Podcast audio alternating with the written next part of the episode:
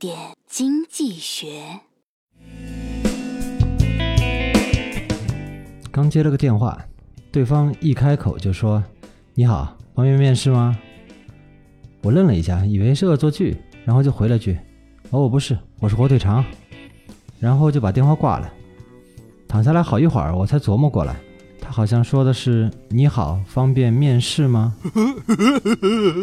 你看，说话的意思被误解，立马就错过一次重要的面试机会，说不定命运就此改变了呢。而在投资基金方面，也要注意这种音同义不同、字同义不同的时候。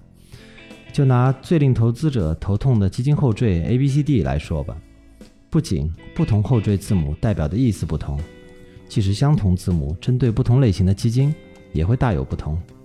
比方说，货币基金 A 与货币基金 B 中，A 表示申购门槛低，B 表示门槛比较高。